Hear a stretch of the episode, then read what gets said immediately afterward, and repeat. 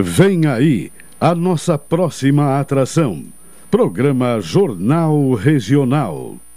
Na Pelotense, de segunda a sexta-feira, Jornal Regional. Com Carlos Machado. As notícias da cidade, do estado e do Brasil. Entrevistas, comentários e a análise dos fatos do momento. Jornal Regional. De segunda a sexta, aqui na Pelotense, a Rádio Show da Metade Sul.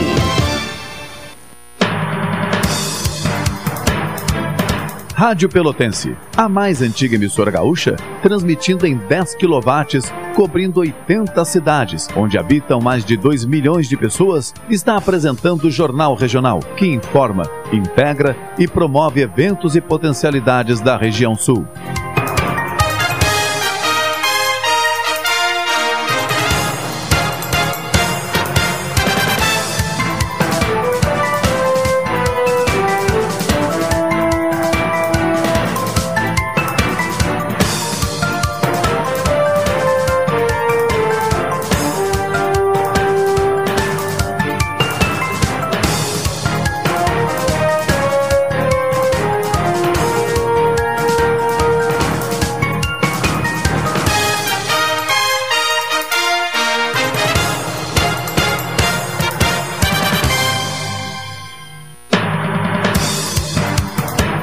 Doze horas trinta e quatro minutos. Doze e trinta e quatro. Está começando mais uma edição do Jornal Regional, integrando pela informação 80 municípios com o patrocínio de Expresso Embaixador, aproximando as pessoas de verdade.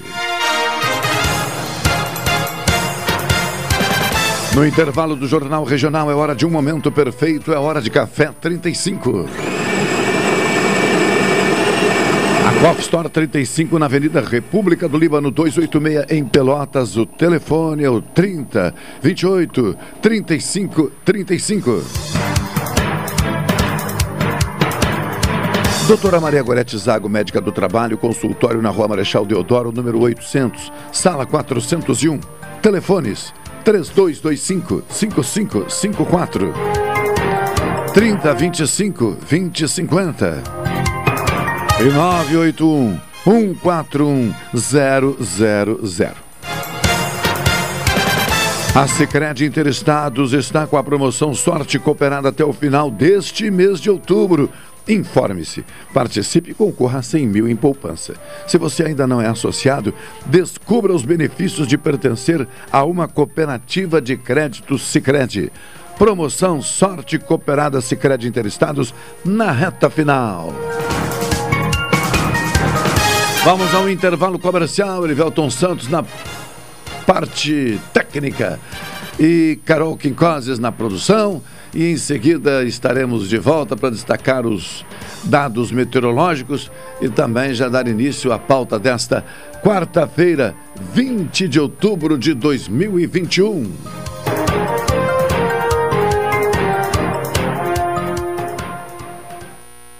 Esta é a ZYK 270, Rádio Pelotense, 620 kHz. Música, esporte e notícia. Rádio Pelotense, 10 kW, a mais antiga emissora gaúcha. A Rádio Show da Metade Sul. Ah, eu invisto porque rende desenvolvimento. Eu pela solidez. Eu invisto pela rentabilidade. Eu porque amo o aplicativo. Seja qual for o motivo, investir com o Sicredi é a melhor alternativa. Tem poupança, renda fixa, fundos de investimento e previdência. Saiba mais em sicredi.com.br/barra investimentos.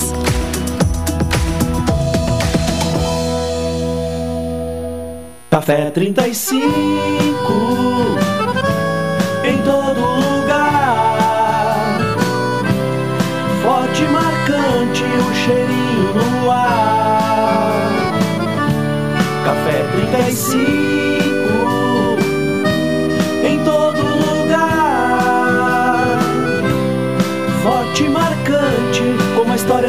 Grande.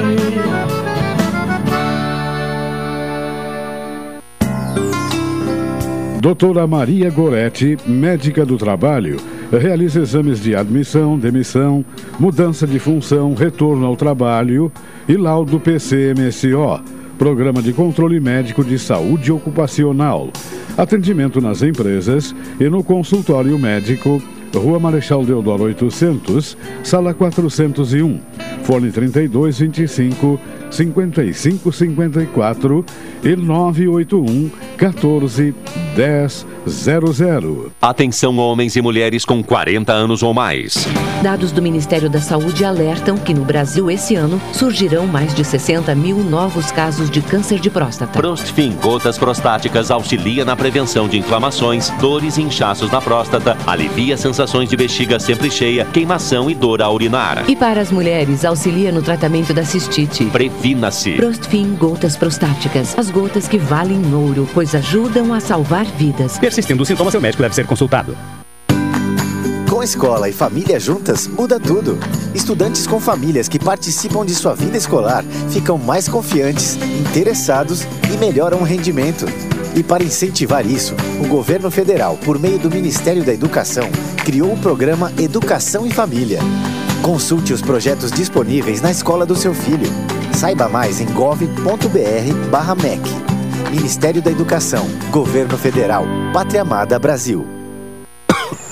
Ainda com tosse? É, tem piorado toda vez que eu venho cuidar da lavoura. Já foi no médico? Sim, ele disse que é por causa do agrotóxico. Hã? Agrotóxico? O uso de agrotóxicos na agricultura é perigoso para a saúde e para o meio ambiente. Conheça mais sobre a agroecologia. Acesse agrosemtóxico.com, uma campanha do Fórum Gaúcho de Combate aos Impactos dos Agrotóxicos com o apoio do Ministério Público Federal e do Fundo de Defesa dos Direitos Difusos. Rádio Pelotense, a mais antiga emissora gaúcha, transmitindo em 10 kW, cobrindo 80 cidades, onde habitam mais de 2 milhões de pessoas, está apresentando o Jornal Regional, que informa, integra e promove eventos e potencialidades da região sul.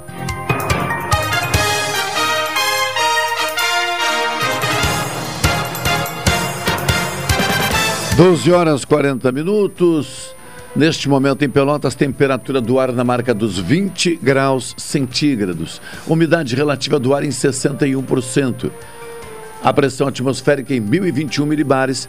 Vento variando entre o leste e o nordeste, com velocidade de até 16 quilômetros horários. Nascer do sol ocorreu às 5 horas e 44 minutos. Pôr do sol previsto para as 18 horas e 45 minutos desta quarta-feira, 20 de outubro de 2021. Já em contato? Que maravilha! Boa tarde, professora Francisca de Jesus, tudo bem? Tudo bem, boa tarde. Uma imensa satisfação de estar aqui de novo. A senhora já é de casa, né? e chamando de senhora assim. Pois é, né? É, eu, eu, me vejo obrigado a cumprir a formalidade, né? É, ainda mais sendo uma professora, puxa vida, né? A batalha de vocês aí, a gente sabe, é muito grande. E a formalidade, eu, eu gosto, sabia? Eu entendo que não é necessária em todas as ocasiões, mas creio que estabelece uma relação interessante, eu diria, de, de, de, de referência respeitosa, viu? Ah, claro. Não sou um conservador assim, não é isso. Mas entendo que nós estamos falando para tantas pessoas, né? Sim. E a formalidade, acho que de certa maneira nos coloca no devido lugar, dependendo da circunstância. Mas vamos lá. A sua pauta é mais uma mobilização social e desta feita contra decisões políticas que atingem é, objetivamente o que chamamos também de patrimônios públicos, né? As empresas estatais, as estruturas de Estado, porque um dia elas foram construídas também por visões né? e por conta de uma demanda, de uma necessidade à época, independente da época, de atender essa sociedade. Então, professora, Conte para gente nesse momento qual é a mobilização, qual é o propósito e em que fase nós estamos. Bom, ah, está acontecendo né, no- ali no calçadão, em outros pontos também, eh, também nos bairros, né, o plebiscito popular que é Primavera Democrática, que é uma união de todos os movimentos, também tem partido político, movimentos populares, e fazendo essa consulta popular né, sobre o patrimônio gaúcho que está sendo ven- vendido né, pelo governo estadual.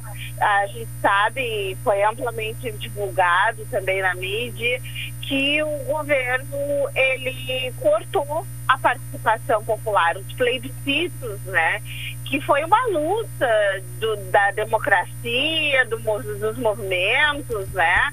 é, de inserir a população ah, na participação direta e efetiva de tudo que tange políticas públicas, eh, bens públicos, né, na gestão do bem público, que na verdade é o nosso dinheiro que está ali. Eu costumo dizer que quando a gente compra uma bala ou vai na, na- no, no mercado comprar um pão, nós estamos pagando imposto e esse imposto ele é revertido e tem que ser revertido para políticas públicas, né, que ampare a população. Então, o governo do estado optou, né, agora no governo do Eduardo Leite, de cortar essa participação popular.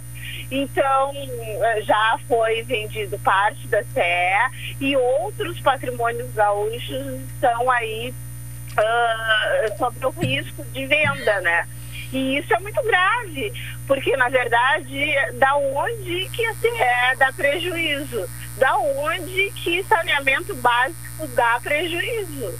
Né? Ou bancos públicos, né? Não, não dão prejuízo, a gente sabe. Quem entende o mínimo de, de, de gerência de contabilidade, até na sua casa, ou até o imposto que a gente paga, a gente sente que não, isso, né? Que não dá prejuízo de modo nenhum. Muito pelo contrário, é um capital sempre em expansão, é um mercado que, que a gente utiliza e tem que utilizar para necessidades básicas, né, de sobrevivência.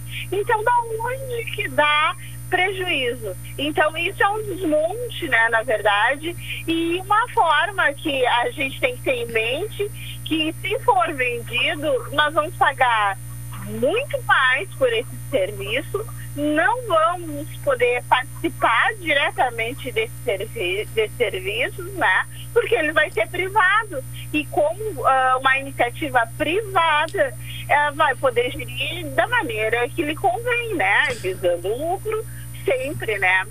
Professora, é, Oi. existe alguma expectativa é, do movimento é, que poderia é, ser sustentada no sentido é, legal e político de reversão é, da decisão que já foi tomada, por exemplo, em relação à CE, que já teve seus leilões realizados, já, já foi negociada tanto a, a etapa de geração como a etapa de distribuição de energia.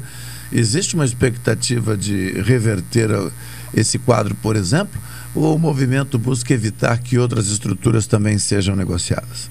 é evitar que outras estruturas sejam negociadas. Ah, o caso da CE e do que já foi negociado e vendido, hum, ah, não há mais possibilidade né, de, de reversão. A gente tem que ser realista.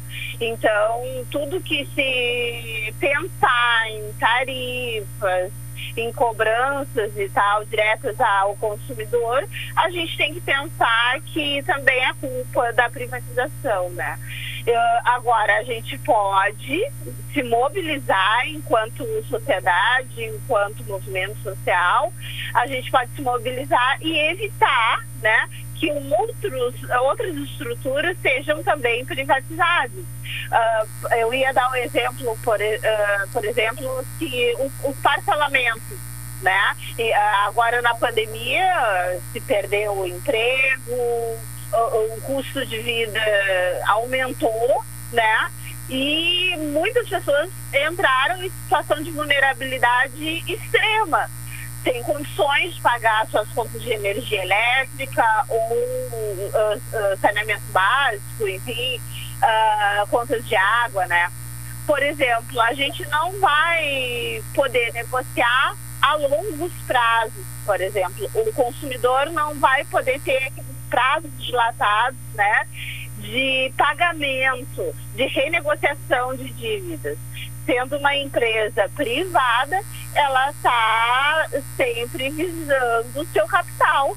Então, Sim. nenhuma empresa vai, uh, por exemplo, parcelar em seis anos uma dívida de luz, né? Uh, sendo para o consumidor, a não ser de empresas e tal, que tenham capital para uh, uh, para dar de garantia. Mas um consumidor em vulnerabilidade, jamais a empresa vai fazer isso. Bem, até quando deve se estender essa mobilização, considerando que nós já estamos aí no final de um ano e também uh, as definições políticas daqui a pouco elas naturalmente comprometem uh, alguns movimentos, por quê? Porque sim, porque os movimentos também têm suas visões político-ideológicas e em pouco tempo estarão aí uh, num, num, campo de disputa uh, político-eleitoral. Tem prazo? Como é que está organizado? Bom, essas mobilizações elas já vêm acontecendo uh, desde que o governo do estado uh, optou né, por cortar a participação popular. Então já se veio discutindo vários sindicatos bancários também, com a mobilização do Banrisul, a mobilização da venda da CE. E a gente vai ficar com esse plebiscito, né? Na verdade, os movimentos sociais vão ficar no play, com esse plebiscito essa semana ainda. É possível votar presencial, né? Tem uma, ban uma banca ali bem no calçadão e também pode ser online. Né? Então, tem essas duas possibilidades. Uh, vocês podem acessar, uh, tem no, no, no Outras Vozes, ali estava divulgando também o site. É, as mídias mais populares uh, estão divulgando amplamente esse site. É, eu vou ver aqui o, o nome direitinho para quem quiser fazer a, a, votação online, né? Sim. É, que possa participar. É bem rápido, é fácil, então é uma garantia, né, de, de mobilização. É no www.decidimrs, tudo em minúsculo.com.br. Se puder, por favor, enviar para o meu WhatsApp, que eu consigo Sim. aqui também é, divulgar. divulgar. né? Ah, uma última questão e, que me surge agora e acho que é fundamental para que a gente possa até completar o raciocínio dessa breve conversa. Como é que vocês avaliam, ou se não quiser falar no, em nome do grupo, né, em seu nome, como é que avalia uh, esse resultado político de a Assembleia ter permitido a retirada desse dispositivo o plebiscito da Constituição eh, estadual e, obviamente, viabilizando que a decisão política não consulte a população sobre esse tipo de negociação. É, eu vou falar em meu nome, né? O nome da Francisca. Sim. né? É, é, esse é um cenário, na verdade, de avanço né, da entrega do capital uh, público né, para iniciativa privada, coisa que muitos outros governos uh, não puderam efetivar, mas através das políticas do governo federal, eh, foi possível estados e municípios viabilizarem essa, essa política de entrega do capital né, público.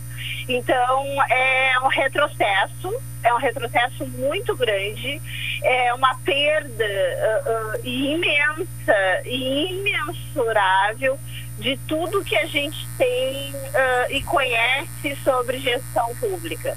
Então, no momento que a gente privatiza, né, e privatiza, ou, ou seja, ela parcial ou total, nós estamos tirando a possibilidade de implementação de políticas públicas através de todos esses mecanismos né, uh, uh, públicos, é, de estrutura pública. Então, é, é realmente uma perda que a gente vai sentir nos próximos anos, no decorrer dos próximos anos. Nós vamos pagar muito caro toda essa entrega desse bem público e cada vez menos ter a possibilidade de reivindicar a participação direta e efetiva no, na gestão né, de bem público do, uh, uh, governamental e também direta de cobrar, né, na verdade, essa, esse retorno da, do dinheiro público é, para políticas públicas. Uhum.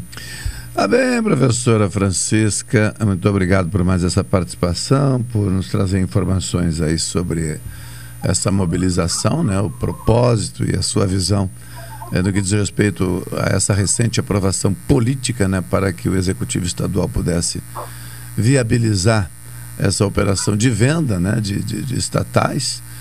E é verdade, não apenas verdade, mas acho importante ratificar ao nosso ouvinte o seu apontamento aí no que diz respeito a políticas do governo federal que viabilizam a estados e municípios é, construírem um caminho político, tirando da população aquilo que já havia sido conquistado como dispositivo de participação, né? Então, quer dizer, o governo federal estabelece uma política, olha, quem não estiver dentro de tais condições não vai poder acessar recursos para o saneamento básico, não vai poder acessar recursos para financiamento eh, de determinados empreendimentos. E aí, claro, quando isso é colocado dentro das assembleias, os deputados estaduais verificam que, se não concordarem com isso, por mais que não queiram, vão inviabilizar o acesso a recursos para investimento. Exatamente. Né? Então, quer dizer, ah, o marco regulatório do saneamento. o marco regulatório do saneamento, ele, ele contemplou apenas a possibilidade de investimento privado. Exatamente. De investimento público, não. Então, eu diria que se observado é, pontualmente, por que não arguir aí a inconstitucionalidade dessa política é, do governo federal? Ah? Por quê? Olha, porque não permite a participação popular, impede a participação popular.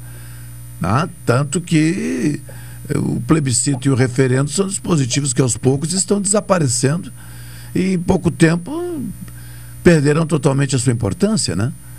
Porque não serão utilizados para mais nada, né? Quer dizer, o governo faz o que bem entende e a população se sujeita. Eu não fico uh, surpreso com essa atitude de grande parte da classe política. O que eu fico surpreso é com, com muitas eh, comunidades, com, com muitas populações, como por exemplo, vou falar do lugar onde eu vivo, né? Pelotas é tida como uma cidade, meu Deus, né?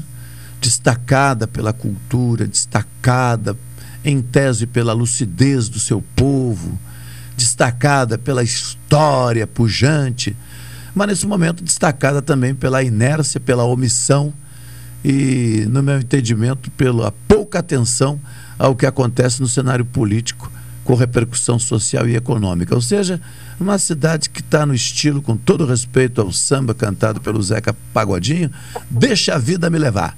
É. A cidade não reage, a classe política local não reage, o empresariado local não reage né? setores importantes da, da cidade não reagem. Agora reclamam, né? Berram, reclamam, esperneiam, mas muitas vezes talvez esteja aí valorizado um outro traço, que é o do teatro.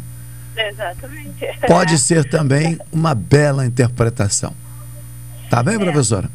Então tá, muito obrigada. De nada. Pelo espaço, estaremos sempre à disposição. Ah, acredito nisso. Forte abraço a todos que estão por aí. Obrigada, obrigada. 12h57, Elivelton Santos, em seguida de volta.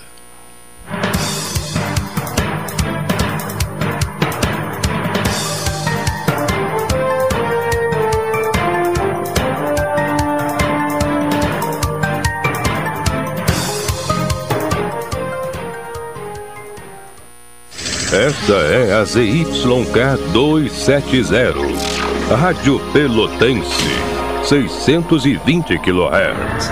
Música, esporte e notícia. Rádio Pelotense, 10 kW, a mais antiga emissora gaúcha. A Rádio Show da Metade Sul.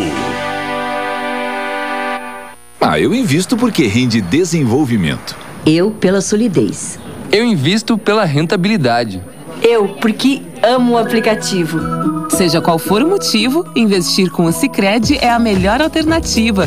Tem poupança, renda fixa, fundos de investimento e previdência. Saiba mais em sicredi.com.br/investimentos.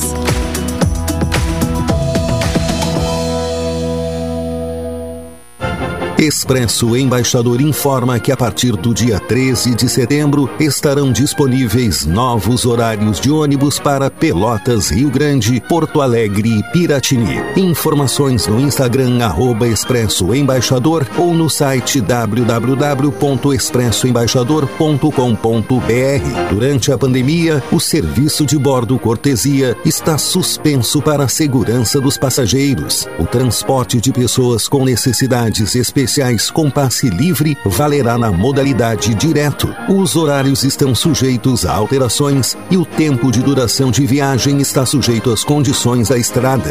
Expresso Embaixador. O futuro é hoje.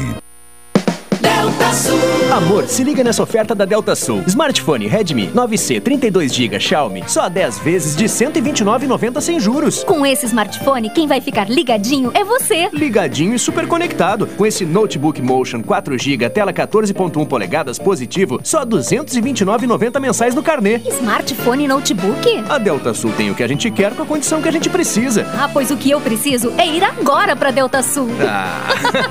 Delta Sul. Estação Santa Helena, restaurante, hamburgueria e bistrô. Espaço único, aconchegante e a 100 metros da orla da Praia do Laranjal. Além do hambúrguer, especialidade da casa. Você pode saborear os nossos petiscos, lanches, à la carte e chopp artesanal.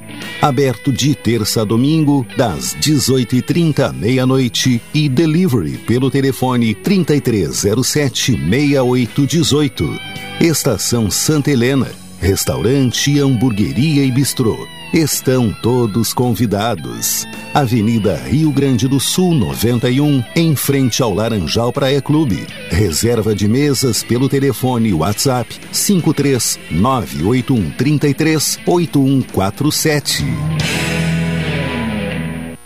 Para criar uma bela plantação, a terra precisa de força. Também precisa do sol, da água e de um produtor rural. E o produtor precisa da Caixa, que acredita no seu sonho de vencer no campo e de fazer o Brasil crescer junto. A Caixa está pronta para oferecer soluções de crédito para todos os produtores rurais. Fale com o gerente. A força do agro agora é Caixa. Caixa, o banco de todos os brasileiros. Governo Federal. Pátria Amada Brasil.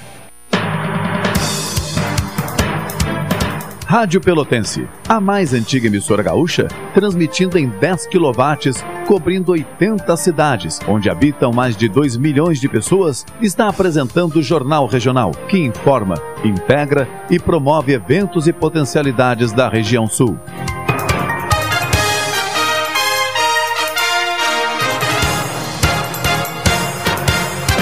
13 horas, 1 minuto, 13 e 1. Jornal Regional, em nome de Expresso Embaixador, aproximando as pessoas de verdade. Café 35 na República do Líbano, 286 em Pelotas. O telefone é o 30 28 35 35. Doutora Maria Gorete Zago, médica do trabalho. Consultório na Marechal Deodoro, número 800, sala 401. Telefones 3225 5554 3025 2050 e 981 141 000. Promoção Sorte Cooperada Secreta Interestados na reta final. Você concorre a prêmio em poupança Assim fica mais fácil de realizar os seus sonhos. Atenção, a promoção Sorte Cooperada Sicredi é, vai até o final deste mês, hein? Até o dia 31 de outubro. Corra! Faça o seu investimento. 13 e 2. Em Brasília, o senador Renan Calheiros, relator da comissão parlamentar de inquérito que investigou, enfim, as ocorrências, uh, ou melhor, investigou ocorrências uh, vinculadas né, às ações do governo federal no combate à pandemia, está apresentando o seu relatório, né? Uma proposta de relatório. Que fique claro, muitas pessoas dizem: ah, gente, calma, isso é uma proposta de relatório. O que está sendo apresentado vai precisar ser aprovado pela maioria dos senadores da comissão, que também poderão incluir e excluir conteúdos e poderão também dar destaques né, a tudo isso. Então, calma. Tem gente que já está se adiantando. Não, porque o relatório, gente, isso é uma proposta de relatório. Calma, calma. Regina Bastos, boa tarde. Boa tarde, Machado. Boa tarde a todos os nossos ouvintes. Meu fã-clube, que da quarta-feira passada eu não citei eles. E não citaste? Eles. Fui cobrada. Teve gente que meu fã-clube. Não falassem nós e tal. E já não teve gente saindo já? Não, muito pelo contrário. É muito mesmo? Pelo contrário, o fã-clube só aumenta. Puxa é, vida. Esse esquecimento achei que havia gerado uma rebelião no teu fã-clube. Não, de maneira alguma, são muito fiéis. São muito fiéis. São muito fiéis. Tá bem, tá bem. Ah, mas oh. agora, pegando o gancho que tu estava ah. falando a respeito do relatório da CPI, uh, ah, eu achei bem interessante até porque as máscaras começaram a cair, né? Apesar de uh, algumas pessoas nem usarem máscara, né? Desde o início da pandemia, mas eu acredito que as coisas uh, vão tomar um rumo de forma a mostrar, porque a, a, a, a missão da CPI não é punir, é investigar e mostrar o os, os caminhos a serem seguidos, né? Então, acredito... Sugerir, eu vou dizer, Regina. É, digamos assim, né? É, sugerir, é. porque a CPI é. pode mostrar e o pessoal pode resolver não seguir, pronto. É, né? Mas eu acho muito importante, até mesmo porque nós estamos à, à, à beira do caos e à beira de uma disputa eleitoral uh, para o próximo, pro próximo ano, né? Em 2022 entramos de novo na disputa eleitoral e, e com certeza isso vai ser bom para tirar as vendas de algumas pessoas que ainda continuam não usando máscara, mas usam vendas. Hum. Né? E uma coisa que também me chamou a atenção, Machado ontem, uh, uh, escutando o programa e, e, e, vendo as ponderações do professor João Manuel e do Guedes, que eu ainda quero ter o prazer de dividir a mesa e vai. com o professor Guedes, porque eu não o conheço. O professor Manuel é, é figura pública, digamos assim, é. né? Eu conheço ele desde, desde me criei ouvindo falar do professor João Manuel P. Mas o, o, professor Guedes eu não conheço. Então eu gostaria muito de um dia dividir a mesa com o professor Guedes.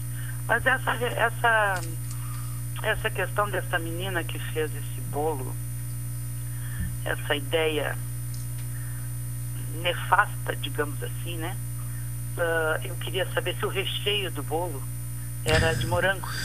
É, né? Eu acho bom não querer saber. Né? É, porque na verdade foi uma infeliz ideia. E aí eu me lembro uh, que é conhecendo o passado, isso eu escutei essa frase do nosso ex-prefeito Adolfo Fetter Júnior e gravei, cuidei e, e, e sempre que eu, que eu que acontecem casos assim onde se fala em passado, né? Eu lembro que existe a frase, né, que é conhecendo o passado que se vive o presente e se projeta o futuro. Tá? Então é muito importante sim uh, a fala acho que foi do professor Marcelo, eu acho, uh, com relação a, a, a conhecermos mais a história né, de personalidades, personagens e personalidades fizeram história né, e que nos trouxeram até aqui, até esse momento. E regredir, não conhecer essa história, nos pode fazer dar um passo atrás. Então, eu acho muito importante até mesmo a Carolzinha, né, que está chegando agora, é uma menininha ah, novinha, digamos assim, né, mas que está se formando. Ah, eu toda vez que posso converso a respeito do que foi o Holocausto, do que foi ah, Getúlio Vargas. Ah, mas a história não é bem assim, né? E, e, e Jango, né? sempre que posso converso a respeito disso, porque eu acho que a gente tem essa missão nós que somos um pouquinho mais experientes, de passar as nossas experiências para essas gerações, para que eles tenham noção do que vem a acontecer, ou que pode vir a acontecer em atitudes como essa, de colocar uma foto num bolo alusiva a um, a um ser, não sei se dá para chamar de ser, né, do, da, da estirpe uh, desta dessa coisa, dessa pessoa. É, o caso, como tu sabes, está sob investigação já de autoridades policiais e, e algumas versões surgiram, né? Dando Sim. conta, algumas delas inclusive, de que a ideia não teria sido da menina, né? E sim de um colega. Uh, é. Enfim, com a intenção da brincadeira, mas acontece que o estrago, o estrago está feito, né?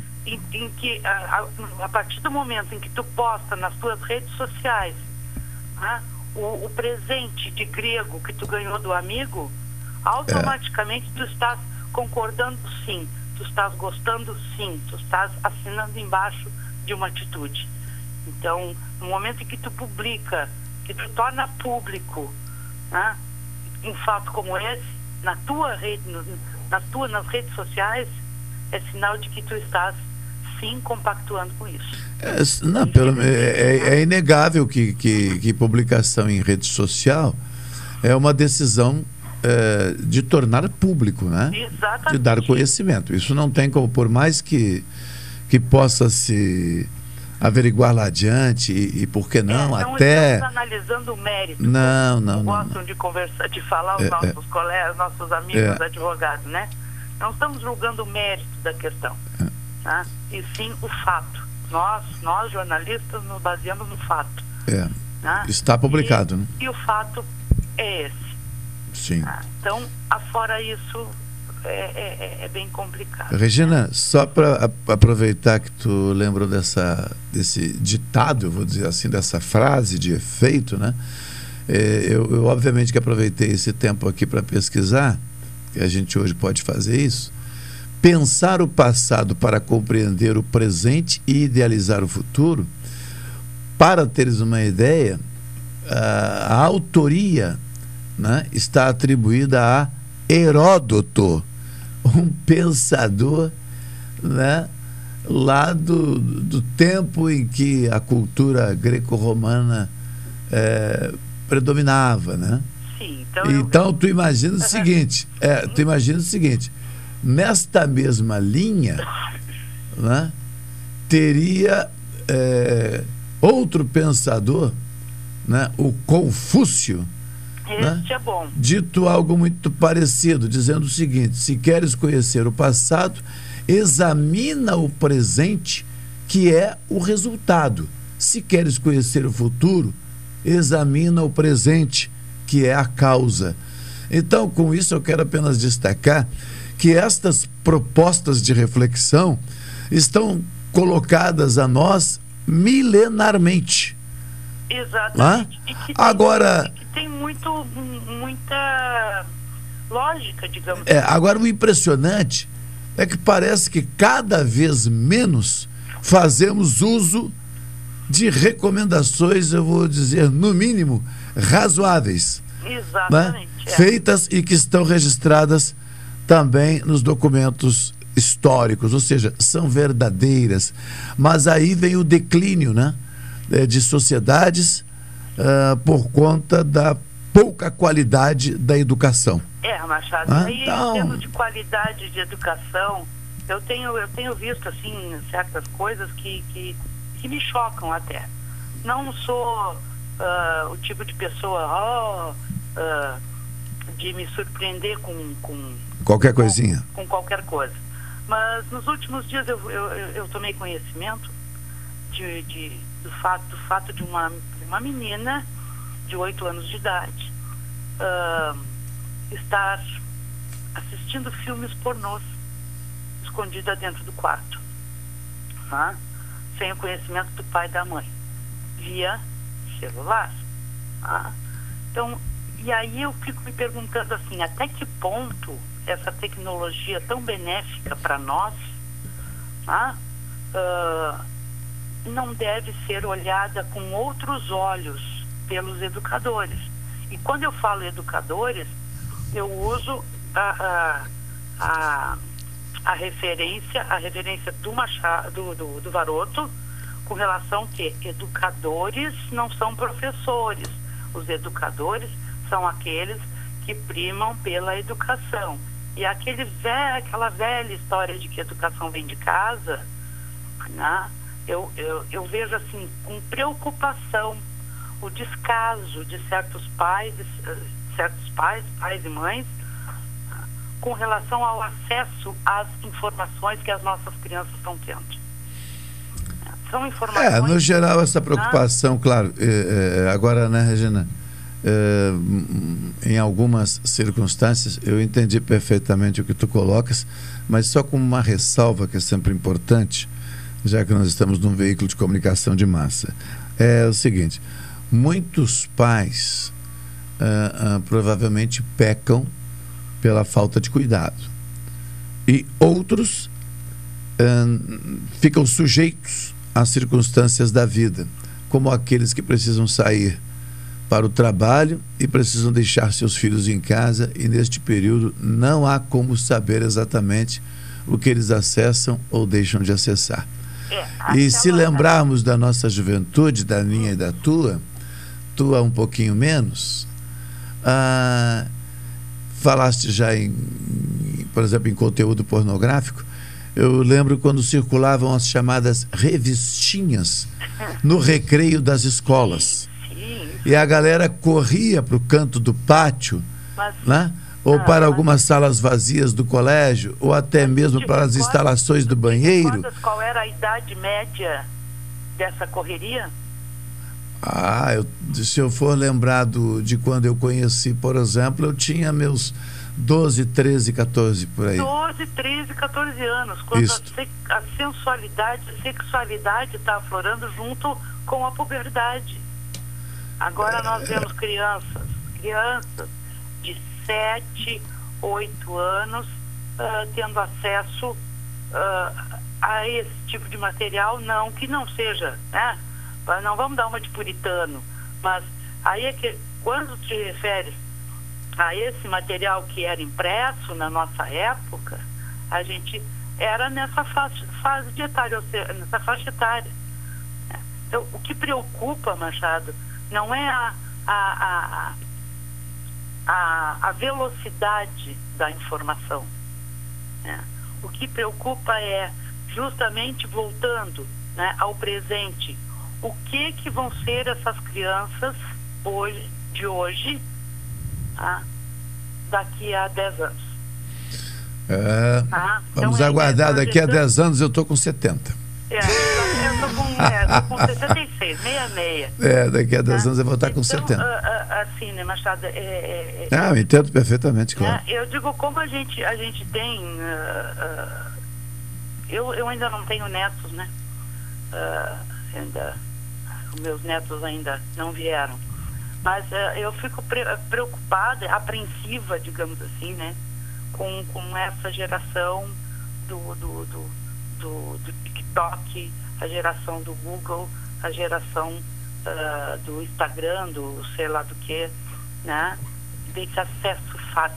É, então, daqui a 10 assim, anos eu não tenho nem ideia, né, Regina, porque hoje uhum. nós estamos numa. Nós estamos vivendo um tempo de, de discussão muito intensa sobre papel das redes sociais, é. acesso às redes é. sociais, conteúdos das redes sociais. Na velocidade em que as coisas têm andado, eu vou arriscar dizer que daqui a cinco anos talvez nós estejamos vivendo um momento, olha, totalmente diferente do de hoje, com aquilo que restou das atuais redes sociais, dos atuais conteúdos. Agora, o que, que vai ser? Ah, eu não sei. Ah, eu não sei. É, o que vai restar não se sabe, né? É. E ainda assim, ó, ainda aproveitando o meu espaço, ah, um outro fato que está me chamando a atenção, Machado, é o, desvio da função do vereador. O que que tu, o que que tu eu viu? Sempre, eu sempre cobro, assim, eu sempre cobrei muito e, e pela experiência que a gente já teve, tanto eu quanto tu, né? Nós já fizemos parte da Casa Legislativa. E o, o papel, o verdadeiro papel do vereador é fazer leis, fiscalizar o executivo, observar se a comunidade, ah, atender às necessidades da comunidade e por aí, parará, parará, parará, parará. tá? Ah, e, e- e eu vejo assim, eu vejo que ah, algumas atitudes continuam exatamente as mesmas. tá? Eu, eu, eu sou contrária a, a- a vereador tá? Ah, fornecer sacola básica, tá? Ah, patrocinar time de futebol. Ah, ele, cidadão, o vereador cidadão, pode fazer o que ele quiser, mas ele não. Eu, na minha concepção, usar o mandato para. E, inclusive, eu, eu, eu escutei uma entrevista né, do, do, do pessoal do, que está buscando patrocínio para uma viagem para o futebol de cegos. É muito importante. Nós temos o Misael, ah, que, que, que é um dos grandes ah, incentivadores do, do futebol de cegos no Brasil e fora dele. tá?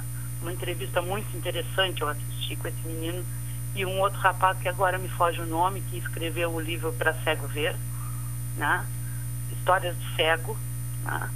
e aí eu já estou puxando o assado para o meu lado. E, e esse livro é bem interessante também, Histórias de Cego, ele conta várias passagens pelo fato de ser deficiente visual. Né? E aí eu fico pensando assim, tá? nós precisamos de leis, nós precisamos sim do papel do legislador, de leis que garantam os direitos do deficiente, garantam a sobrevivência do deficiente, garantam a mobilidade do deficiente. Nós não precisamos de, de nós precisamos de leis que, que façam com que nós, ah, e aí eu me incluo, nós, deficientes visuais, deficientes ah, motores? Pre- ah, possam ir e vir no seu direito de cidadão. E esse é o papel, na minha concepção, no meu entendimento, como diz meu amigo Machado, ah, este é o papel do legislador, do vereador. Então, cuidem muito, muito cuidado né, com certas aparições que daqui a pouco não são o melhor caminho para se exercer um mandato de vereador. A gente sabe que existe, a gente sabe que, que, que, que N vereadores, e sempre foi assim, a gente sabe disso. Eu vi vereador sair de dentro de gabinete puxando o bolso das calças, assim, dizendo que estava vazio, que não tinha dinheiro para dar vale transporte para ninguém. Isso já se tornou uma prática comum. Mas eu acho bom a gente dar uma revisada nisso. Final, final, agora nesse final de ano, Regina, nós vamos fazer aqui durante alguns programas uma, uma avaliação à distância. É verdade, não vai ser uma avaliação, eh, talvez não seja possível detalhar como eu gostaria, mas vamos dar uma olhadinha rapidamente no desempenho, na, na visibilidade de cada vereador em Pelotas neste primeiro ano dessa nova legislatura.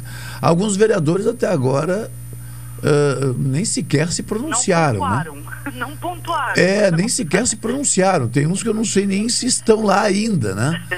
Enquanto outros já, enfim, se envolveram ainda que, que em alguns temas que foram polemizados. Bom, mas se apresentaram para o jogo, para o debate, opinaram, se posicionaram e tal. Outros não. né? Então, vamos fazer uma, uma, uma avaliação e vamos ver o que, vai dar no final do ano. É, eu acho muito importante. Muito É. importante isso, até mesmo porque o ano que vem nós temos ah, eleições para as majoritárias, né? Uh, presidente, deputado federal. É, não, mas temos para os proporcionais também, senador. deputado federal, deputado estadual, senador. É, é. Estadual, federal, senador e é. presidente, né? Isso. É, então é bem bom que a gente uh, dê uma olhada com carinho nesses pontos. Vamos ver. Forte abraço, Ronise. Forte abraço a todos. A segunda dose da Ronise conseguiu adiantar até onde? Não, a segunda dose da Ronise? Tá em, em, ainda não está em adiantamento. Ah, tá. Ela não Já tomou Pfizer, então? É. Não, tomou, mas ela tomou em setembro agora.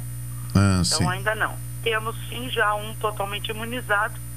Aliás, agora aqui em casa já são dois, né? Eu, sim. eu mais velho, já adiantou a Pfizer, adiantou ontem a, a segunda dose, então já estamos uh, imunizados. Que bom. Pena Mas que dá falta. Né, os, os, é. outros, os outros quatro vão ser imunizados quando? os outros quatro. um já não faz mais parte daqui da, da, do ambiente que já está uh, em casa própria. Já levaram ele? É, já levaram ele. Pois é, né? Mas tem... isso é uma outra coisa também, né? Ah. Não tem tido muita divulgação dos casos que estão acontecendo, continuam subindo, continua tendo internações continuam aumentando os casos e a coisa não está tão pública ou tão publicada quanto antes, né? É. Então, Regina, um abraço. Abraço, grande abraço. Valeu, até mais. Até mais. Erivelton, vamos ao intervalo comercial seguido de volta?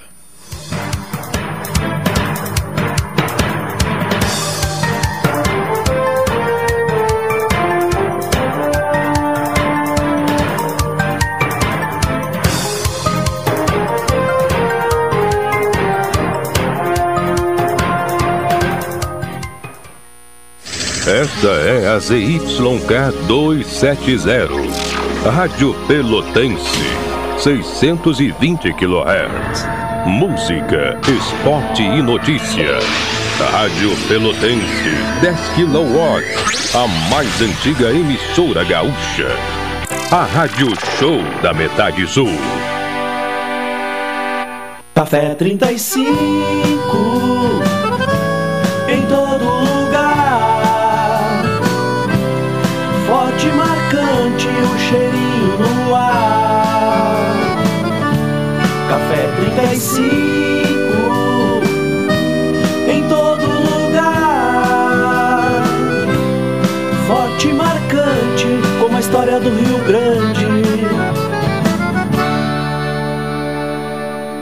Ah, eu invisto porque rende desenvolvimento.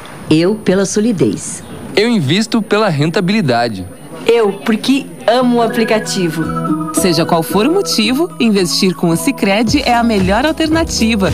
Tem poupança, renda fixa, fundos de investimento e previdência. Saiba mais em sicredi.com.br/investimentos.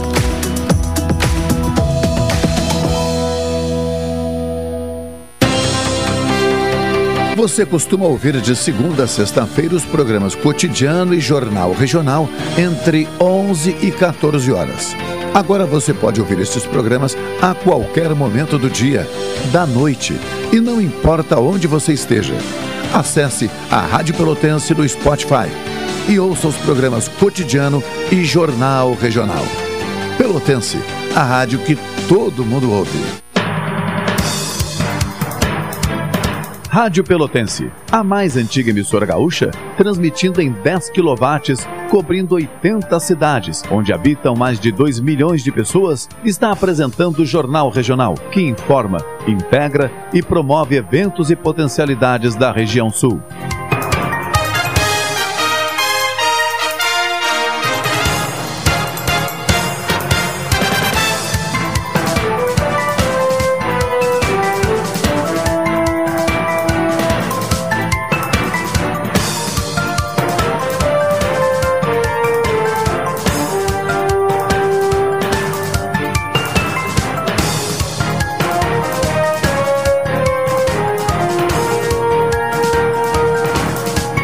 Treze horas 27 minutos, 13 e 27. Condições climáticas neste momento em Pelotas, temperatura do ar em 21 graus centígrados redondinhos, 21 cravados. Umidade relativa do ar em 59%. e o vento variando entre leste e nordeste com velocidade de até 14 quilômetros horários. Em Brasília segue a leitura da proposta de relatório do senador Renan Calheiros, da CPI da Covid-19.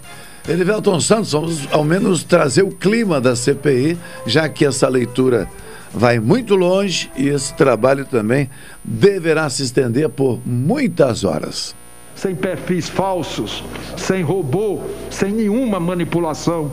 A CPI concentrou a atenção nacional por, por quase seis meses.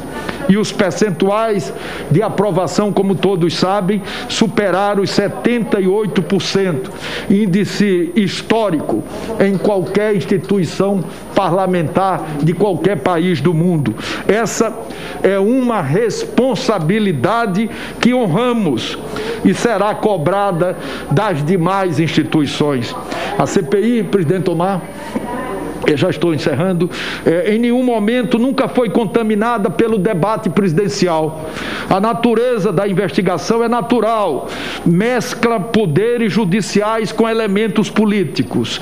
Mas o vetor da CPI, senador Alessandro, Alessandro, sempre foi técnico e Vossa Excelência foi sempre aqui um parâmetro e uma referência para todos nós.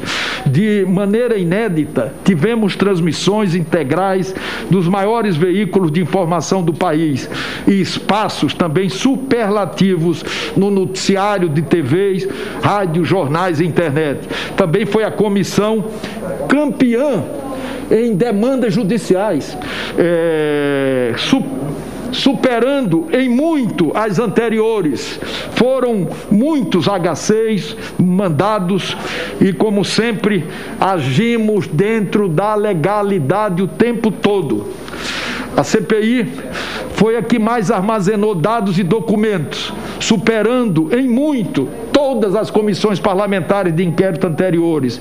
Mais, senador Rogério, de 75 mil documentos entre sigilosos e ostensivos, que iremos compartilhar com as outras instituições que seguirão investigando, senadora Soraya, as malversações e outros crimes. São mais de 9,4 terabytes de dados.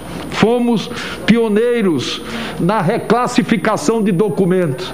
No início da CPI, senador Tasso, todos os documentos, eh, em função de requerimentos que recebíamos do governo, vinham classificados como sigilosos.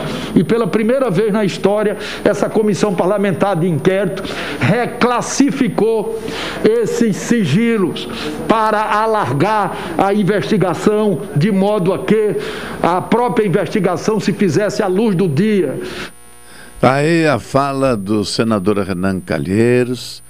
Uh, segundo ele, já está quase concluindo a etapa de, de leitura, né? E, como eu disse, tem muito trabalho pela frente. A, a CPI agora vai ter de apresentar o relatório final, né? Quando eu digo relatório final, é o relatório já já discutido e aprovado. Vamos aqui a informações. Inscrições para o Exame Nacional de Residência começam hoje.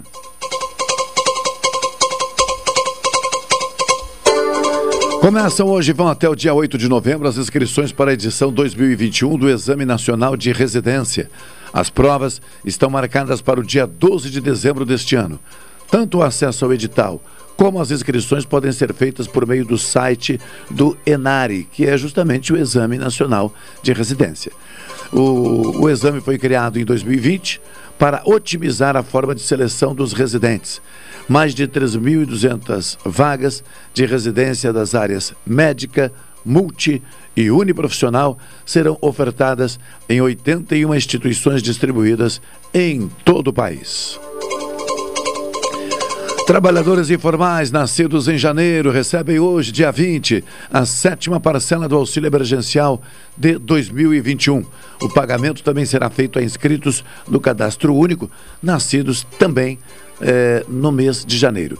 Em caso de dúvida, a central telefônica da Caixa é o 111. Funciona de segunda a, sexta, a domingo, perdão, das 7 da manhã às 10 da noite. Além disso, o beneficiário pode consultar o site auxilio.caixa.gov.br.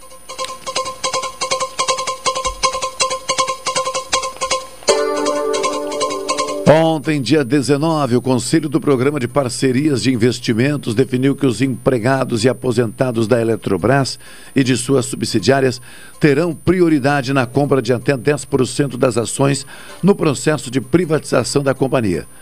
O Conselho aprovou a resolução que define o modelo de desestatização, além da preferência para funcionários o Conselho de Programa de Parcerias de Investimentos autorizou que até 6 bilhões do Fundo de Garantia do Tempo de Serviço sejam usados para pessoas físicas comprarem ações da estatal.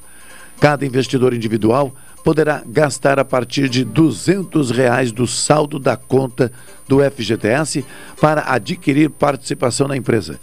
Também será permitido que qualquer pessoa física residente no Brasil compre indiretamente ações da Eletrobras por meio de cotas de fundos mútuos de privatização, que podem ser adquiridas por até 50% do saldo da conta no Fundo de Garantia por Tempo de Serviço.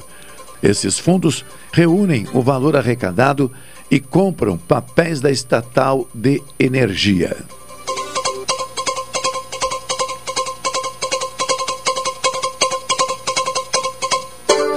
Ao menos 12.211 crianças de até 6 anos de idade no Brasil ficaram órfãs de um dos pais vítimas da Covid-19 entre 16 de março de 2020 e 24 de setembro deste ano.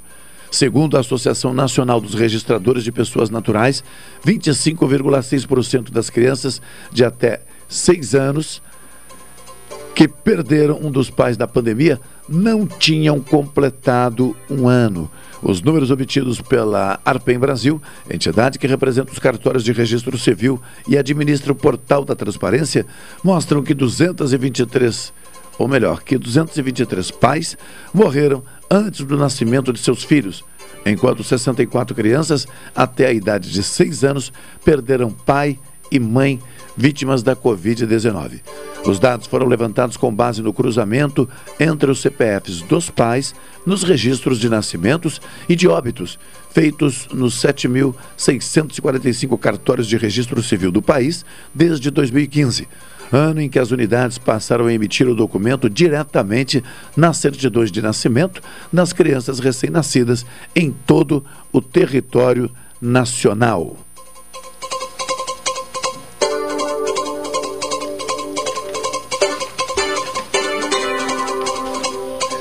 13 horas 35 minutos. Carol Quicoses na produção, aqui no estúdio agora. Carol, nós temos a participação hoje de um jovem do SENAC, aluno, que inclusive teve uma bela experiência numa competição promovida pela instituição. Mas acontece que nos atrapalhamos aqui é, na produção, né? Foi erro nosso. Nós precisamos contar isso, né? Foi, foi. Na verdade, nosso ou foi erro teu? É... Mais ou menos. É, nós eu dois. Eu perguntei porque, dependendo da resposta, eu já posso perceber se o sentimento é de equipe ou se de vez em quando a gente vai separar. Vou de novo, esse erro foi nosso ou da equipe? É que, o teu ou meu? Como é que é? É que nós ah. dois sabíamos que ia ser por telefone, né? Ah. Só que nenhum de nós lembrou. Sério? É. Puxa, eu, eu, eu, eu então tô fora, porque eu, eu não prestei muita atenção nisso, porque eu imaginei que tu irias lembrar. Ah. Ó. Oh. Ah. Oh. Olha, desculpe-nos, então, a, a turma do Senac, que é parceira também. O Tiago, como é que é o nome do garoto? É Tiago Bertual. Bertual, né? É. Conseguimos ao menos transferir para amanhã, não? Sim, ela Sim. acabou de mandar mensagem amanhã por telefone, 1 e 5. Quem é ela, o nome dela, para prestigiar também? É Paola Cunha. É? Uhum. E ela é do Senac Pelotas. É isso. Uh, deixa eu ver. Deve ser, né? Provavelmente sim. Ah, eu, sabes que eu tenho uma chamada aqui com o código de área 51 durante o programa, mas não foi possível atender, né? Hum. Provavelmente fossem eles Deixa eu confirmar. Tentando. Não, o dele é 5-3. Então não era. É. Então não era. Tá bem. Marcado para amanhã? É. Então, abre esse documento aí rapidinho, por favor. Tá e, e, já vamos divulgar, então, já vamos convidar a turma pra, pra, para acompanhar a participação dele. Vamos lá, então. Quem é ele? Vamos ver aqui. Ah, o Thiago Bertuol ficou em segundo lugar na disputa entre os melhores cozinheiros do Senac de todo o Brasil. Ó, oh, segundo lugar? Uhum. Puxe, por telefone? Pois é. Não tem como irmos até a cozinha do Senac na Será que pode? Será que pode? Até para que a gente possa fazer uma cobertura. Né? Uhum. Sim. É. Porque, né? Puxa vida. Mas nada de ser nada. Ó, oh, diretamente do Rio de Janeiro. Cleusa e o Birajara. Bira, um forte abraço, olha só. Boa tarde, Machado. Até que consegui chegar cedo e pegar o final do programa. Um abraço. É, já está no final mesmo, mas nem tão final. Fica ligado aí, Bira. Vamos conversar em seguida com José Fortunati, que é presidente do PROS, partido político aqui no Rio Grande do Sul. O Fortunato tem uma história é, muito relevante né, na política gaúcha. E e vamos conversar com ele então. Muito obrigado, Bira. Vamos continuar batendo um papo também, mantendo a nossa, a nossa ligação estreita, fraterna. E por aí vai. 13h38, já estamos em contato? Já? Então tá bem, que maravilha. Carol, obrigado. Permanece ligada aí. Tá bem. E se. Não, se for o caso também de encaminhar alguma questão, fica à vontade, tá? Ok. PROS, Partido Republicano da Ordem Social no Rio Grande do Sul, comandado por José Fortunati, um nome que dispensa comentários para os mais atentos ao movimento político na, nacional e gaúcho, mas a gente, obviamente, que cumpre essa, essa formalidade de anunciá-lo e dizer que é um agente político com larga experiência. É, referência que eu tenho, né? E, e, que eu tenho não é no sentido que alguém me trouxe a referência, não, é a referência que eu tenho por acompanhar. Fortunati é um dos nomes respeitadíssimos uh, da política gaúcha e, portanto, é uma alegria, um prazer poder compartilhar com ele uh, conhecimentos também à nossa audiência. Uh, trazidos nesta ocasião. José Fortunati, boa tarde, muito obrigado pela atenção. Boa tarde, caro Carlos. É uma grande alegria e enorme satisfação estar falando com contigo, com os ouvintes da Rádio Pelotense. Agradeço as palavras elogiosas no início do programa e me coloco à tua disposição para a gente poder refletir sobre esse cenário tão complexo que nós estamos vivendo. Uma grande alegria estar contigo. Fortunati, assim, me permita chamá-lo assim? Por favor, por né? favor. Eu, eu, vou revezar entre Fortunati e presidente. Neste momento, é, está presidente do, do, do PROS, o Partido Republicano da Ordem Social. O PROS é um partido que, nos últimos tempos, juntamente com outros partidos, tem feito uma caminhada, a mim parece, né? uh, tentando encontrar um espaço onde consiga ser mais prós né? e menos articulações com aliados ou parcerias. Mas isso é normal, muitos partidos têm esse desafio também. Bom, nós estamos num, em tempos de falar em terceira via, eh, né? ou seja, alternativas. Como é que ficaria o PROS neste cenário uh, de se apresentar como terceira via ou alternativa, qualquer outra expressão, considerando que o Rio Grande do Sul, por exemplo, neste momento não contará com a participação do atual governador para a reeleição? Né? e também não tem apresentado nenhum nome, no meu entendimento, que possa ser considerado alguém com algum tipo de preferência para obter êxito na disputa eleitoral. É uma questão importante, Machado. Sem dúvida, tu levanta um debate que cada vez mais é atual sobre, especialmente partindo do pressuposto que nós temos essa polarização tão forte no Brasil, falando especialmente em âmbito nacional, entre quem apoia o atual presidente Bolsonaro e quem apoia o ex-presidente Lula. Nós queremos fugir dessa polarização, não porque estejamos inclinados a favor ou contra qualquer um dos dois, mas por, exatamente por entendermos que essa polarização está empobrecendo o debate político no Brasil. Se nós formos para as redes sociais, e todo mundo hoje tem redes sociais, a gente percebe claramente que os dois polos extremos, eles não estão debatendo a boa política, não estão apresentando argumentos, não estão apresentando dados, não estão se preocupando em apresentar teses. Na verdade, quando um apresenta uma determinada posição, o outro simplesmente o xinga, e vice-versa. Muito mais temos palavras até de baixo calão, ofensas extremamente agressivas, do que realmente um bom debate.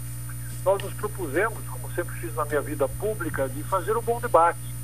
Eu não tenho nenhum receio de poder debater qualquer assunto, seja desde a questão da vacinação, da saúde pública, educação pública, assistência social, a reforma tributária tão necessária para o país. Ou seja, são inúmeros os temas que devem ser debatidos. E quero fazer isso de peito aberto, sem ter a preocupação de ser taxado de lado a lado de qualquer um dos termos que infelizmente hoje corrompe muito o debate, o bom debate no país. O que o próximo propõe é exatamente isso, fazer um bom debate, sem olhar se a proposta vem do presidente Jair Bolsonaro, se ela é originária do ex-presidente Lula, mas analisando o mérito e a partir exatamente desse mérito ter um posicionamento muito claro. Vou dar dois exemplos, Machado, para que o ouvinte da nossa Rádio Pelotense entenda. Eu, há tempos atrás, quando começou um debate sobre o voto impresso em urna eletrônica, eu que ao longo do tempo tenho me dedicado a este tema, análise do sistema eleitoral, eu vim a público e defendi o voto impresso em urna eletrônica, porque entendo que não temos que ter receio de buscarmos o aperfeiçoamento permanente do sistema eleitoral. Então, eu, obviamente, como todo indivíduo que lida com tecnologia da informação, sei que ela tem limites de segurança e de que em algum momento esse limite pode ser extrapolado. Não tenho aqui, obviamente, nenhuma acusação de que já tivemos fraudes ou coisa parecida. Simplesmente uma precaução de alguém que deseja que o sistema eleitoral seja inquestionável. Quando defendi isso, fui taxado de negacionista, de bolsonarista. De outro lado, quem me conhece sabe que historicamente eu sempre defendi o SUS, o Sistema Único de Saúde, como um sistema que atende a imensa maioria da população.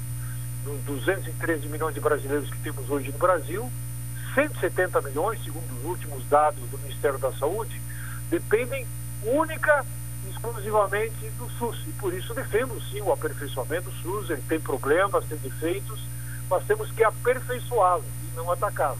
E quando eu faço isso, sou taxado de comunista. então é, é muito engraçado. As pessoas fogem do, do bom debate, não se contrapõem com argumentos, com teses, mas simplesmente quando percebem que não tem como contra-argumentar no alto nível, passam para o baixo nível e para as ofensas. É contra isso que o PROS se coloca hoje nacionalmente. Sim. Nós queremos fazer o bom debate para que a gente possa voltar a fazer com que o país volte a crescer, gerar emprego e renda, a economia seja forte e, consequentemente, tenhamos recursos para dar uma boa qualidade de vida para os brasileiros. Eu, eu vou chamá-lo de presidente por causa da questão a seguir agora. presidente, uh, neste cenário, inclusive, que o senhor mesmo coloca, de, de onde, dependendo do, do, das manifestações, é taxado de, de, de, ser de direita, de ser de esquerda e tal, uh, onde está o PROS, então, nessa nesse, território do direita, esquerda, centro, centro-esquerda, centro-direita, onde é que está o PROS, ou nacionalmente, ou, ou por que não fazer um recorte onde está nacionalmente e onde está no estado do Rio Grande do Sul? O PROS não tem uma identidade voltada para a direita ou para a esquerda, até porque tem uma conformação muito plural no próprio Congresso Nacional. O PROS tem 11 deputados federais, três senadores, é do mesmo tamanho do PTB, do Cidadania, Solidariedade, desses partidos que são de pequeno para médio. Uh, e a sua conformação é muito plural, exatamente porque é a essência do partido. O PROS é um partido novo, tem apenas oito anos de idade, completados há pouco mais de 15 dias. Então é um partido que nasceu há muito pouco tempo, está em formação, e na sua formação sempre, de, é, sempre propugnou a liberdade de opinião interna ao partido diretrizes básicas, naturalmente. Essas diretrizes orientam os filiados, mas não obrigam o filiado a se perfilar uh, com esta ou aquela corrente. Então, um exemplo, Machado, para que o nosso ouvinte do Jornal Regional tenha maior clareza. É, dos três senadores, eu vou citar dois que são realmente é, em posições opostas do ponto de vista político hoje no Brasil. Nós temos o senador Teomário Mota, que é um senador extremamente atuante lá de Roraima. Teomário Mota já foi do PDT e hoje está no PROS e é claramente bolsonarista. Vamos usar esse termo não pejorativo, mas como, um, obviamente, um senador que apoia o presidente Jair Bolsonaro. De outro lado, nós temos a senadora Zenaide Maia, quem assiste a CPI eh, na Covid no Senado, sabe quem é Zenaide Maia, uma, uma mulher muito bem posicionada, com postura muito contundente, que é claramente contra o presidente da República. então isso mostra que no PROS nós não temos problemas em termos de divergências entre as pessoas que compõem o partido, desde que as pessoas estejam dispostas a fazer um bom debate, desde que as pessoas não simplesmente se fechem em torno das suas posições, tratando quem pensa de forma diferente como inimigo, como alguém que não possa ser dialogado. Ao longo dos 45 anos de vida pública que tem, 65 anos de idade, eu aprendi uma coisa fundamental que eu carrego comigo no dia a dia. É o livre debate, colocando as várias posições, colocando, podendo se expressar livremente, ouvindo o que o outro tem a dizer, que a gente constrói. Às vezes é a terceira posição, uma quarta posição que seja mais adequada para a maioria, que é o que realmente importa. Então, não, ninguém é dono da razão. Eu tenho plena convicção de que tenho várias posições minhas muito fortes, mas eu tenho que estar aberto a ouvir quem pensa de forma diferente para daqui a pouco aperfeiçoar o que eu penso e até poder mudar a minha posição. O, o... Seja convencido Sim. com argumentos. E é isso exatamente que nós estamos construindo. Então, é um partido de centro que pode ser, dependendo para quem tu olha, Machado, pode ser de centro-direita, dependendo para quem tu olha, pode ser de centro-esquerda. Presidente, vou fazer um recorte então, é, até porque nacionalmente não vou negar, eu teria dificuldade assim de nacionalmente agora fazer outras questões em função também da não é dificuldade, eu acho que não é adequado porque nós estamos com a CPI em andamento e, e muita coisa que pode acabar sendo interpretada como de forma equivocada. Vou fazer um recorte também, isso não impede que se fale do cenário nacional, por favor. Mas vou fazer um recorte rápido aqui então. O PROS no Rio Grande do Sul terá candidato ao governo do Estado ou, enfim, na sua estratégia entende que deverá buscar um, um ambiente onde se sinta confortável? Bom, como somos um partido mais novo ainda no Rio Grande do Sul, o partido já existe há mais tempo, mas infelizmente nos últimos anos ele acabou se dispersando. Nós tivemos que começar a partir de 15 de fevereiro deste ano, quando assumi a presidência estadual do PROS, nós começamos a construir um novo partido, não é nem reconstruir, é construir um novo partido no Rio Grande do Sul. Então estamos ainda eh, dando os primeiros passos, já estamos organizados em 60 cidades, inclusive na cidade de Pelotas, onde o Fábio Gril é nosso representante neste momento, eh, entre outros companheiros e companheiras. Então é um partido que está em formação. Então a nossa preocupação nesse momento basicamente está em cima de três pontos. Ponto número um, organização partidária. Tenho viajado de forma sistemática para buscar a composição de novas executivas municipais. Segundo ponto, a, a formação de uma chapa de pré-candidatos a deputado federal. E terceiro ponto, uma, a composição de uma chapa de pré-candidatos a deputados estaduais. É a nossa preocupação em 2021 tudo isso para que possamos chegar em 2022 e pensarmos de forma clara um cenário estadual. Com certeza, posso assegurar, o PROS não terá candidatura própria ao governo do Estado. Não temos estatura para isso, não temos uh, volume financeiro, não temos estrutura para darmos guarida a um candidato ao governo do Estado. Por isso, vamos conversar, vamos conversar de forma muito aberta com todos os pré-candidatos que se apresentarem no próximo ano para aí podermos, de forma democrática interna, uh, deliberarmos sobre a escolha que melhor puder uh, contemplar a orientação que o PROS dará para o Rio Grande do Sul. É, presidente, é, a conversa aqui é fraterna e é de amigos, viu? Certeza. Mas tem questões que, do ponto de vista jornalístico, se a gente não fizer, a conversa fica fraca, né? Não te eu, preocupa, não te preocupa, é, Machado, porque eu tenho 45 anos de vida. Eu sei, não. Não, eu não, quem, eu nem me atreveria, né? Mas assim, há poucos dias conversando, para não dizer há poucos dias, há um mês mais ou menos, conversando com o presidente Valdir Oliveira, presidente estadual do PTB, né? É, aqui em Pelotas, eu perguntei, just, normal, né? Digo, ah, nesse momento, essa, essa, essa tentativa de reorganização do PTB gaúcho eh, levaria, leva o PTB para onde exatamente tal, em razão de tudo que disse Roberto Jefferson a respeito do, do governador do estado, do vice-governador, assim por diante. E ele disse, Machado, nós, no, do Rio Grande do Sul, nós somos eh, três partidos, se eu não estou enganado, bolsonaristas, que ele disse. PTB, Democratas e DEM. Ele disse: Nós somos os partidos bolsonaristas do Rio Grande do Sul.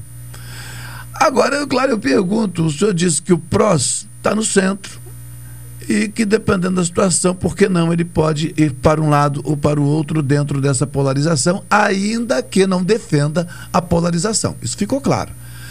Mas a circunstância nos leva a acreditar que até janeiro, fevereiro, março de 2022, os partidos terão né, de se resolver, porque senão vai ficar muito tarde para alguns.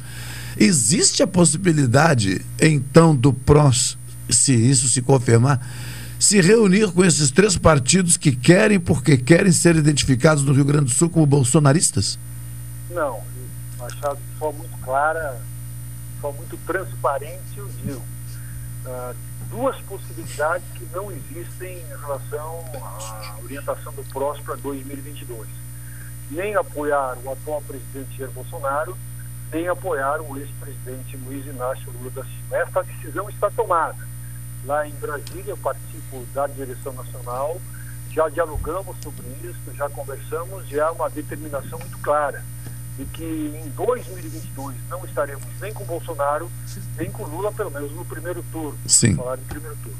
Aí vem a seguinte pergunta: bom, e com quem o PROS estará? Não sabemos, até porque, Machado, uh, de forma muito clara, as demais candidaturas ainda não estão postas, com exceção de Ciro Gomes, que está em franca campanha, uh, de forma muito clara, o Ciro realmente vai para o processo. Todas as demais candidaturas estão uh, à espera. O PSDB faz a sua convenção no mês que vem, uh, o Mandetta não sabe se será ou não será, o Moro também não disse se, se vai ser ou não. Ou seja, nós temos vários nomes ainda uh, aguardando o momento adequado para se apresentar ou não no cenário político nacional. E o PROS está aguardando que as definições comecem a acontecer para começar a divulgar os candidatos em âmbito federal. Sim. Eu não quero perder a ocasião, até porque assim o espaço da gente aqui ele é um espaço assim super legal. Eu sou suspeito, mas eu tenho de falar super legal no sentido de que estamos numa empresa. O senhor deve obviamente conhecer algo, algo sobre a Rádio Pelotense. Nós somos hoje a, a, a mais antiga emissora de rádio em atividade no país. E, e, e, temos uma direção que nos permite, nos dá liberdade de atuarmos jornalisticamente de verdade, de fato. Então, isso é muito legal. Por conta disso é que eu vou também fazer a seguinte pergunta. O senhor tem uma estatura uh, política, como eu já disse anteriormente, ao menos reconhecida por mim e tenho certeza por muitos outros gaúchos, uh, como uma estatura política de respeitabilidade. Né? E o seu nome nesse momento estaria sendo levado para qual disputa?